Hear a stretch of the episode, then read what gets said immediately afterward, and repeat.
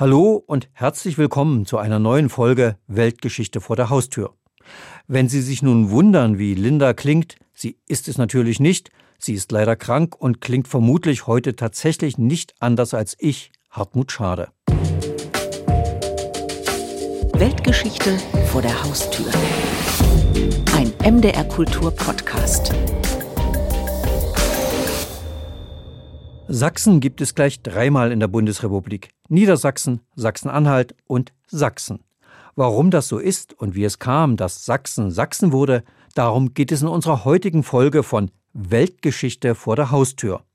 Die Brandenburgerin Linda würde mich gewöhnlich an dieser Stelle fragen, ob mein Karl-Marxstädter Lokalpatriotismus da nicht übertreibt. Und so habe ich dies auch den Leipziger Mittelalterhistoriker Wolfgang Huschner gefragt. Zumindest haben Bevölkerungsgruppen, die sich entweder selbst Sachsen nannten oder von anderen als Sachsen bezeichnet worden sind, europäische Geschichte geschrieben. Also Sachsen seit dem Frühmittelalter spielen sie eine Rolle sowohl auf der britischen Insel als auch im Norden der heutigen Bundesrepublik. Doch über die Angel- und Niedersachsen rede ich im Podcast nicht. Dafür mehr über die Strategien der Wettiner, wie sie ihr Herrschaftsgebiet, die Mark Meißen, zu Sachsen machten, wie dieser prestigeträchtige Name Sachsen überhaupt hierher kam und warum er überhaupt ein so gutes Image hatte. All das erzähle ich in meinem Podcast, gesprochen wie immer von Conny Wolter. Am Anfang war ein Unglück. Oder zwei oder drei, je nachdem, wo man den Anfang anfangen lässt. Im November 1422 geht der Kurfürst von Sachsen-Wittenberg, der Askanier Albrecht III., in der Lochauer Heide jagen. Nachts bricht im Jagdschloss ein Brand aus. Albrecht wird schwer verletzt und stirbt wenige Tage später. Die Askanier als Sachsenherrscher verabschieden sich damit aus der Geschichte denn Albrechts Bruder wurde drei Jahre vorher vergiftet. Unglück Nummer zwei. Dessen Söhne sind bereits in jungen Jahren tödlich verunglückt und Albrecht selbst ist kinderlos. Unglück drei. Mit dem dritten Albrecht erlöscht die Dynastie. Das Land und der Kurfürstentitel fallen an den König zurück. Und dieses Kurfürstentum stand zur Neuvergabe an. Es gab mehrere Bewerber. Und der damalige König Sigismund von Luxemburg hat sich letztendlich für den Markgrafen von Meißen entschieden. Sagt der Mittelalterhistoriker Professor Wolfgang Huschner von der Sächsischen Akademie der Wissenschaften. Demzufolge hat der Markgraf von Meißen zunächst dieses relativ kleine Herzogtum Sachsen-Wittenberg übernommen, an dem die Kurwürde hing. Und von dort aus beginnt im Grunde genommen die Übernahme des Sachsennamens auf Gebiete der Wettiner, die damals als Markgrafen von Meißen und Landgrafen von Thüringen regierten. Weshalb bis zur Gründung Thüringens 1920 die Territorien dort ebenfalls Sachsen heißen. Sachsen-Weimar, Sachsen-Gotha, Sachsen-Altenburg, Sachsen-Eisenach, um nur die langlebigsten und wichtigsten zu nennen. Und Dresden, Freiberg, Meißen, Chemnitz, Leipzig sind ebenfalls Sachsen. Erst Kurfürstentum, dann Königreich, schließlich Freistaat. Was uns heute selbstverständlich erscheint, ist das Ergebnis einer ausgeklügelten Strategie. Doch bevor wir dem politischen und kulturellen Masterplan folgen, mit dem die Wettiner aus der Markgrafschaft Meißen Sachsen machen, schauen wir erst mal, wo der Name Sachsen überhaupt herkommt und was ihn so attraktiv macht. Erstmalig tauchen sie auf im 5. Jahrhundert in der Rede eines römischen Kaisers, der über einen Aufstand berichtet und er sagt, dass dieser Aufständische wurde von den streitbarsten Völkern jenseits des Rheins begleitet, zu denen auch die Sachsen gehörten. Erzählt Thoralf Rauchfuß, Historiker und Kurator der Ausstellung Sachsen wird Sachsen. Man weiß ehrlich gesagt auch gar nicht genau, ob die Sachsen sich selber als Sachsen bezeichneten oder ob es eine Fremdzuschreibung der Römer war hatten relativ viel Ärger mit denen, also wurden ständig überfallen. ihre Küsten in Nordfrankreich und Britannien wurden von sächsischen Seefahrern halt verheert und ausgeraubt.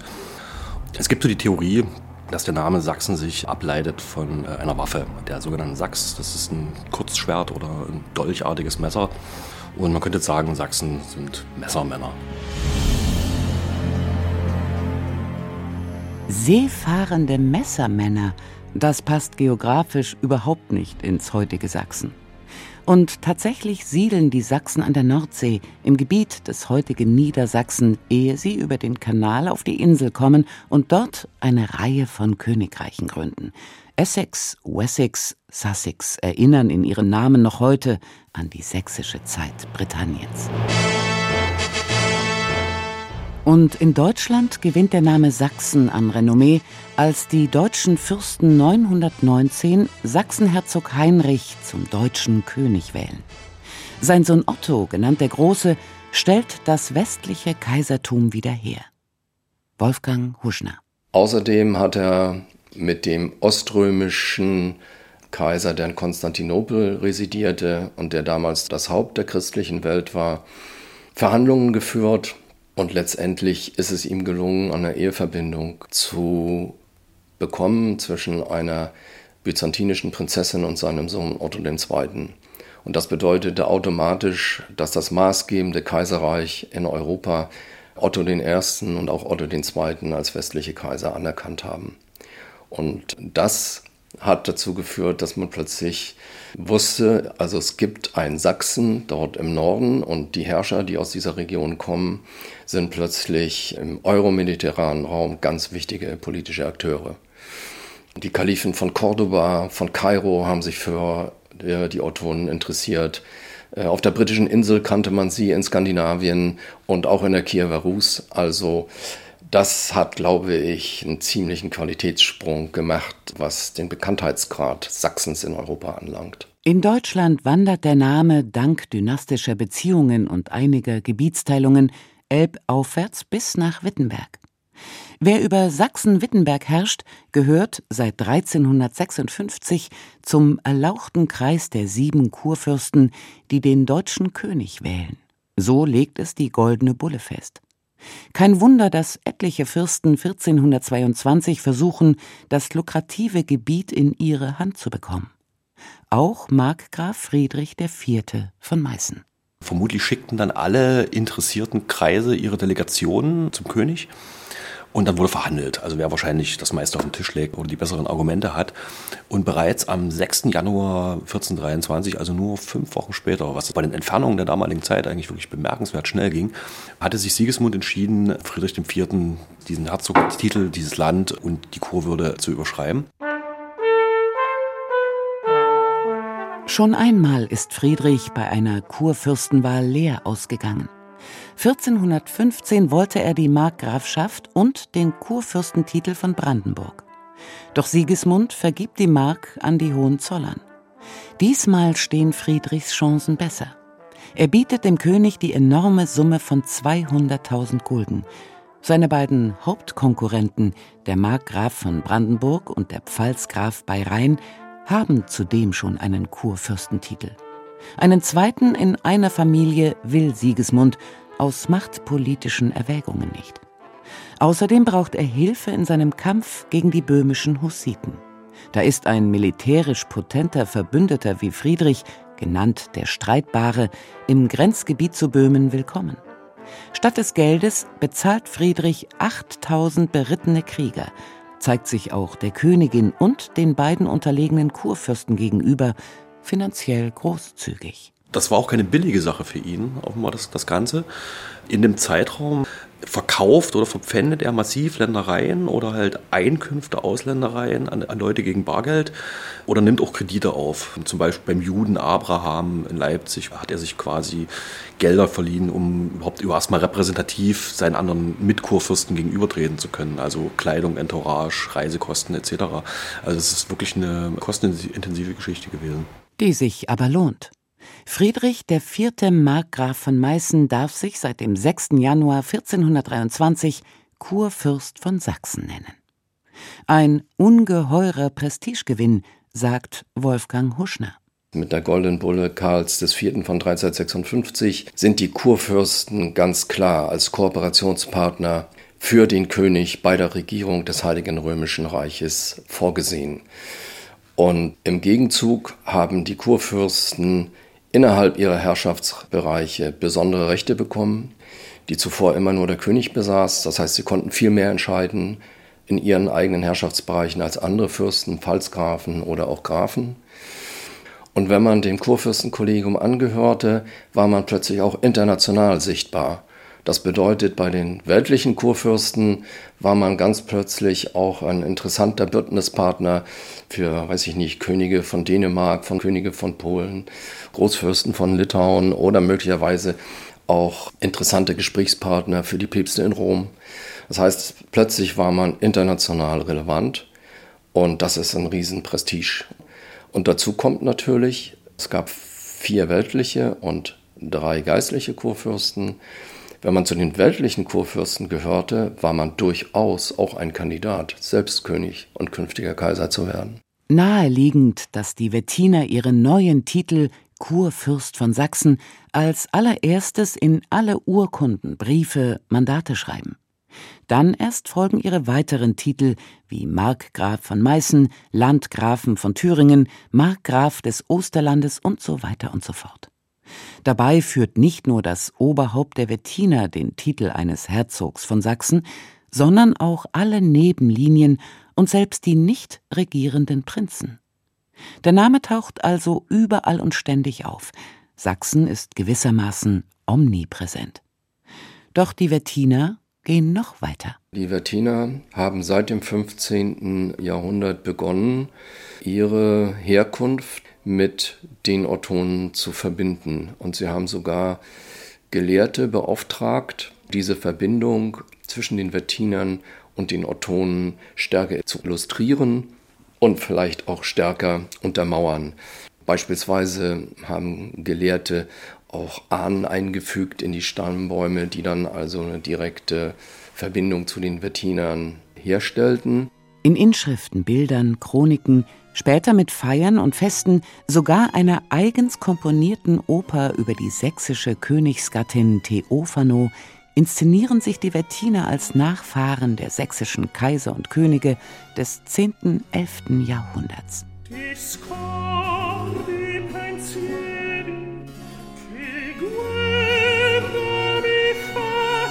Also die Medien der Zeit wurden auch eingesetzt, um also diese Verbindung zu der großen kaiserlichen Tradition zu untermauern. Und das hieß eigentlich auch, wenn wir kaiserliche Herkunft haben, ja, dann sind wir auch in der Lage, selbst König und Kaiser zu werden. Das steckt natürlich auch dahinter. Tatsächlich gelingt es dem starken August oder korrekt Kurfürst Friedrich August I. als August II. auf den polnischen Königsthron zu kommen. 1733 lässt Johann Sebastian Bach das gesegnete Sachsen besingen, nicht die Mark Meißen. Drei Jahrhunderte nach dem Kurfürstentitel scheint der Name also nochmals weiter elbaufwärts gewandert zu sein. Scheinen die Wettiner mit ihrer Strategie, sich als Sachsen zu repräsentieren, Erfolg zu haben? Das ist insofern schwierig zu sagen, als wir da sehr wenig Quellen haben. Sagt der Kirchenhistoriker von der Sächsischen Akademie der Wissenschaften Christian Winter. Er sieht die Geschichte sich wiederholen. So wie tausend Jahre vorher die Römer ein fremdes Volk als Sachsen bezeichnen, so werden nun Meißner, Freiberger oder Leipziger von Italienern, Franzosen, Engländern als Sachsen tituliert, auch wenn diese sich nicht so nennen. In den Dokumenten ist nun von sächsischen Gesandten, sächsischen Räten, sächsischen Theologen die Rede. Eine wesentliche Rolle hat sicher auch die Reformation gespielt, die eben aus Sachsen kam und sicherlich dann auch gerade von außen als sächsische Reformation empfunden werden konnte. Vielleicht auch im Unterschied zu anderen Reformationen, die es in anderen Gebieten des Reiches gab. Keiner spricht von einer Schweizer Reformation bei Calvin oder Zwingli. Nur Luthers Werk wird als sächsische Reformation bezeichnet. Und doch, all dies sind Zuschreibungen von außen und keineswegs einheitlich. Reiseschriftsteller schreiben noch Ende des 17. Jahrhunderts von Freiberg in Meißen. Andere lassen Leipzig schon in Sachsen liegen.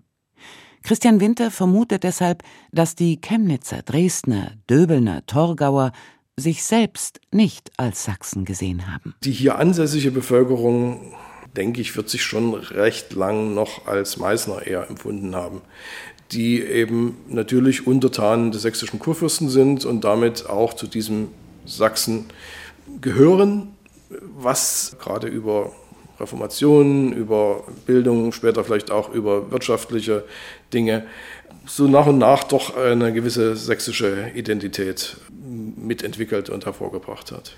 Solche Dinge brauchen Zeit. Also gerade diese Identitätsfragen, das geht nicht so schnell mit der Änderung der Zuständigkeit der Verwaltung oder der Fürsten.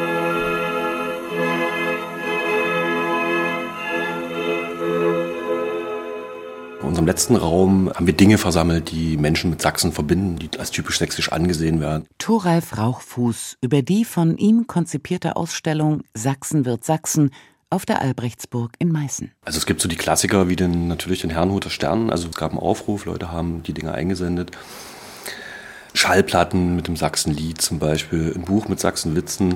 Das Sachsengrün, das ist eine, so eine Hängepflanze, die man in vielen Büros findet, die von den meisten Menschen auch als sehr hässlich empfunden wird. Ein Stern der aus Böhmen kommenden Brüdergemeine als typisch sächsisch?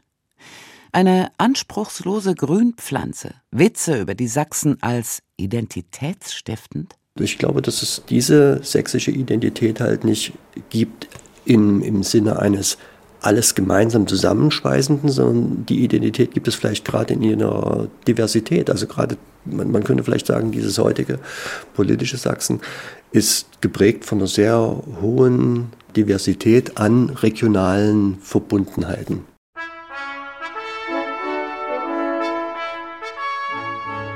Dem können wohl auch all jene Lausitzer, Erzgebirgler, Vogtländer, Dresdner oder Leipziger zustimmen, die sich über diese Sachsensendung ärgern, weil sie sich eben als Dresdner, Erzgebirgler und so weiter fühlen. Dass sie im Freistaat Sachsen leben und von anderen als Sachsen bezeichnet werden, ist Folge eines 600 Jahre alten historischen Zufalls. Der Wettiner Friedrich IV. hätte genauso gut Kurfürst von Brandenburg werden können, oder die brandenburgischen Hohenzollern hätten das sächsische Kurfürstentum bekommen können. Oder ein Pfälzer hätte Wittenberg erhalten. Dann wäre diese Geschichte Mittel- und Ostdeutschlands sicher etwas anders verlaufen. Wie genau, das überlasse ich Ihrer Fantasie. Das ist nicht die Aufgabe der Historiker. Also spekulieren wir. Der Name Sachsen wäre dann vielleicht gen Norden gewandert und wir würden die Berliner als Sachsen bezeichnen, während wir immer noch Meißner wären. Oder der Name Brandenburg hätte sich gen Süden ausgebreitet. Und wenn der Pfalzgraf bei Rhein 1423 zum Zuge gekommen wäre, gäbe es heute vielleicht ein Bundesland Sachsen-Pfalz und die Bundesrepublik wäre 16 Jahre lang von einem Sachsen regiert worden. Vielleicht hätte es weitere historische Zufälle gegeben und die Geschichte wäre vollkommen anders verlaufen. Weltgeschichte vor der Haustür. Ein MDR Kultur Podcast. Das war also unser Podcast, wie Sachsen zu Sachsen wurde und welche Rolle der historische Zufall dabei spielt. Wer Lust hat, sich auf solche Gedankenspiele einzulassen, dem sei die Ausstellung auf der Albrechtsburg Meißen empfohlen, deren Kurator Thoralf Rauchfuß ja schon zu hören war. Ab 21. Oktober ist Ein Wettiner wird Sachse zu sehen und da geht es dann nicht nur um Sachsengrün und Sachsenwitze, sondern die Ausstellungsmacher spielen historisch durch, was wäre wenn. Mehr sei an dieser Stelle nicht verraten. Ich verabschiede mich bis zum nächsten Mal, sage Tschüss und dann hoffentlich wieder mit Linda Schildbach an meiner Seite.